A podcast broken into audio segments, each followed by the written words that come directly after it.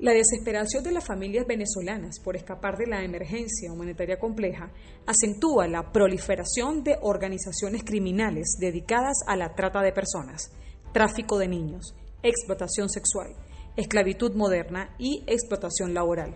Actividades en las que se involucran no solo criminales reconocidos, sino otras personas que han encontrado en la migración irregular de venezolanos todo un negocio.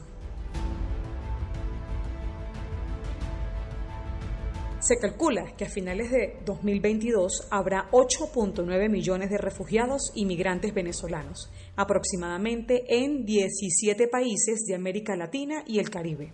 Sin embargo, el Estado venezolano niega persistentemente la existencia de un éxodo de población, lo que ha limitado de manera significativa el acceso a las estadísticas públicas sobre los movimientos migratorios.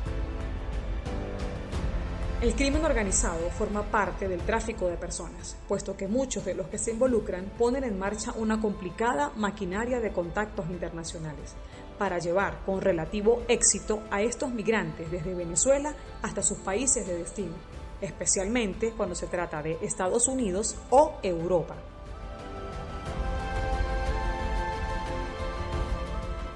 Pero además de captar migrantes con el ofrecimiento de ayudarlos a llegar a su destino sin ser advertidos por las autoridades, grupos de delincuencia organizada como el Tren de Aragua e incluso la guerrilla de origen colombiano trasladan a las personas bajo engaño y éstas terminan en poder de redes de trata.